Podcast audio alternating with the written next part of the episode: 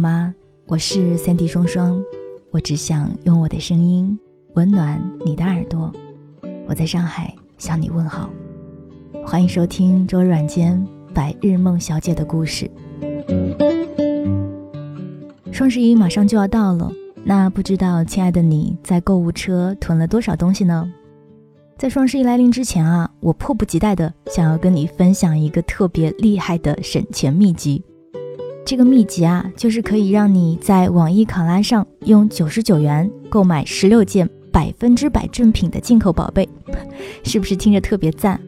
所以呀，一向习惯闭着眼一边休息一边听节目的你，赶紧乖乖的把手机拿起来吧，打开到这期节目的页面，你会看到在它的底部有一个悬浮的小黄条，没错，就是它，使劲的戳它一下，你就可以开始省钱了。如果看准了自己心仪的宝贝的话，就赶紧把它丢到购物车吧。反正呢，我已经是设好了闹钟，准备在双十一零点一到的时候就一键下单。到时候啊，也欢迎你在我们的节目下方评论区跟我说一说你到底买了些啥。当然了，你也可以添加我的个人微信，把通过点进小黄条进行购物的截图发送给我，我会随机给大家发送一些小小的福利哦。那我的个人微信呢？大家可以在节目简介中找到哦。不知道听到这么大的优惠福利，你会不会很激动呢？那接下来就一边听我讲故事，一边逛一逛网易考拉吧。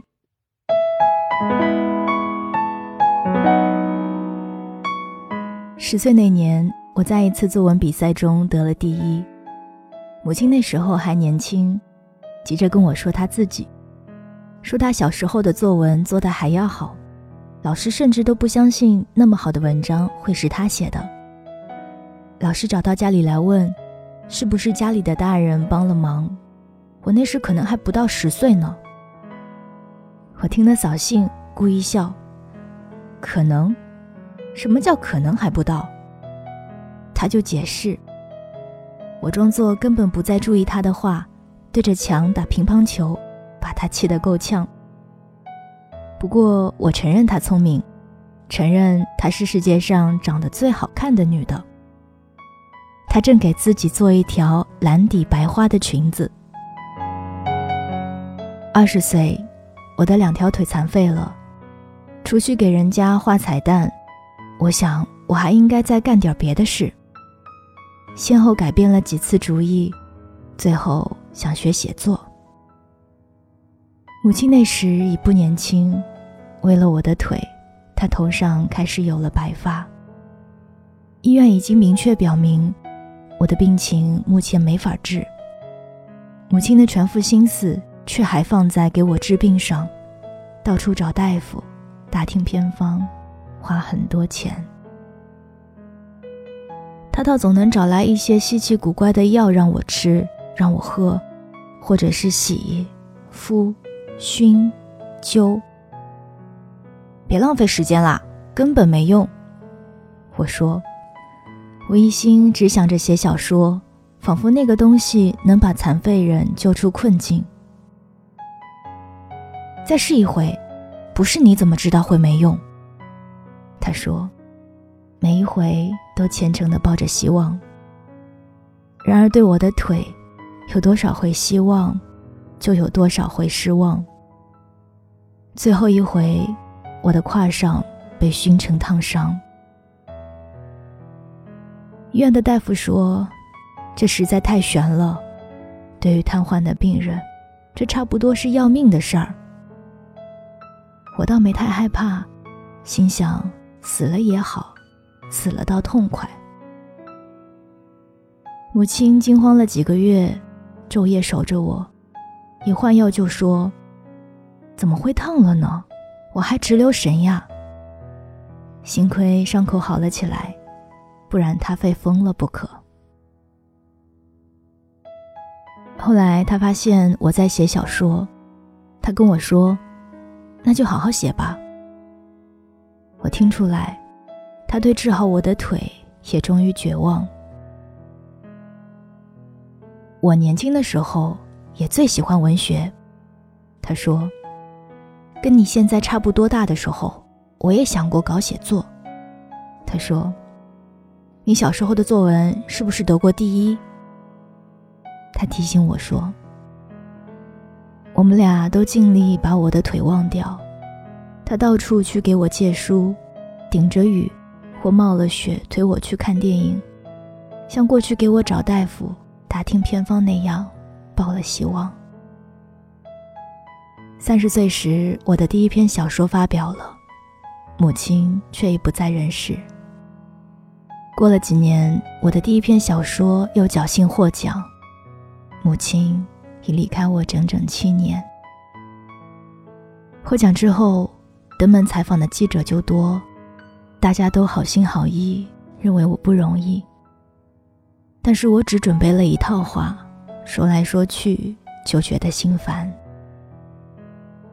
我摇着车躲出去，坐在小公园安静的树林里想：上帝为什么早早的召唤母亲回去呢？迷迷糊糊的，我听见回答：“他心里太苦了，上帝看他受不住，就召他回去。”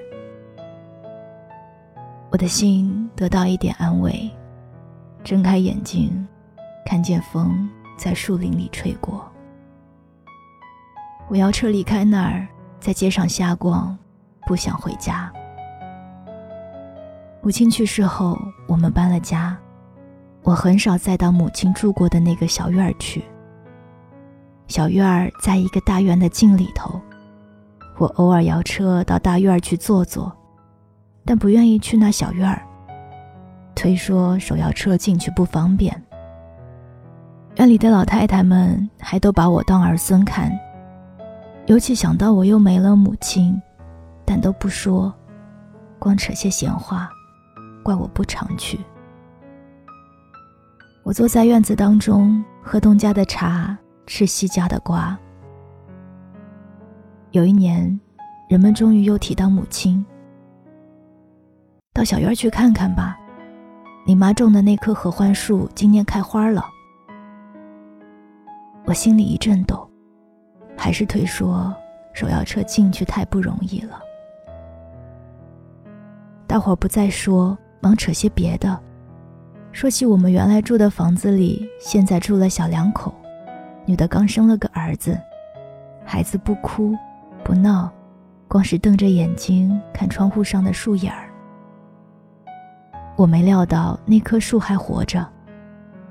那年母亲到劳动局去给我找工作，回来时在路边挖了一棵刚出土的含羞草，以为是含羞草。种在花盆里长，竟是一棵合欢树。母亲从来喜欢那些东西，当时心思全在别处。第二年合欢树没有发芽，母亲叹息了一回，还是不舍得扔掉，依然让它长在瓦盆里。第三年合欢树却又长出叶子，而且茂盛了，母亲高兴了很多天。以为那是个好兆头，常去侍弄它，不敢再大意。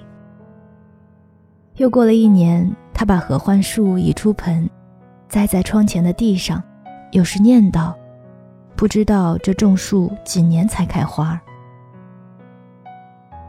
再过一年，我们搬了家，悲痛弄得我们都把那棵小树忘记了。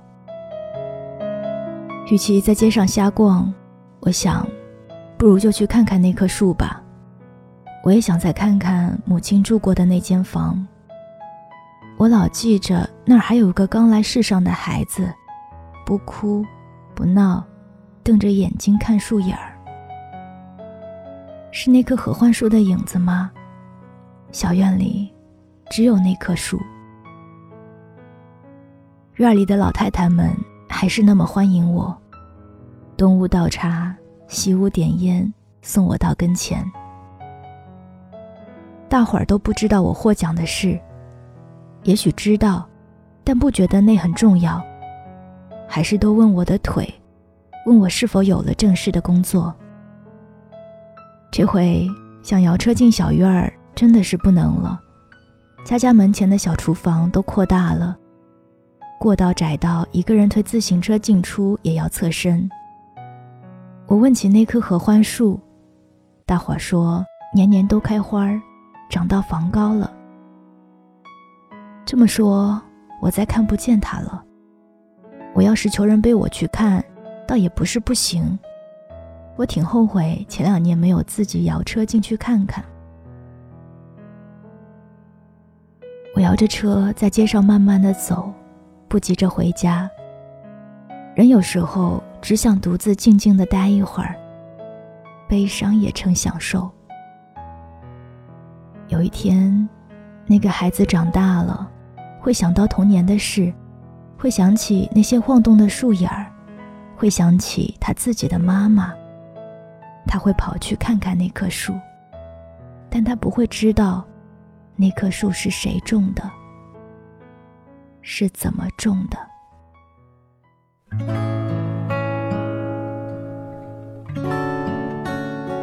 这里是周日晚间白日梦小姐的故事。今天晚上的睡前故事。希望你会喜欢。想收听我的更多节目，欢迎在喜马拉雅订阅我的另外一张原创专辑《双份的阳光》。听完故事，如果你还没有睡着的话，欢迎点击节目底部的小黄条，进入网易考拉，可以用九十九元购买十六件百分百的正品进口宝贝。我是三 D 双双，我只想用我的声音温暖你的耳朵。晚安。亲爱的你是忘记说一句我爱你亲爱的妈妈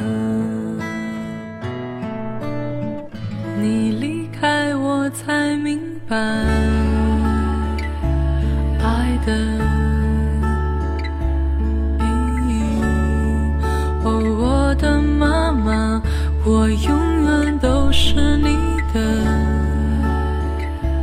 孩子。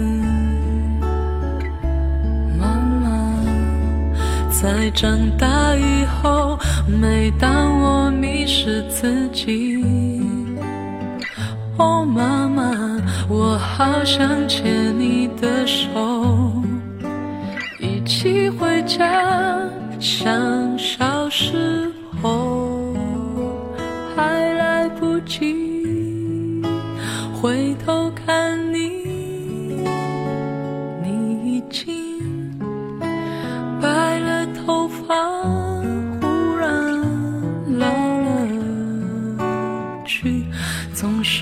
是忘记说一句我爱你，亲爱的妈妈。我学会独自品尝生活的苦。哦，我的妈妈，我已经足够坚强，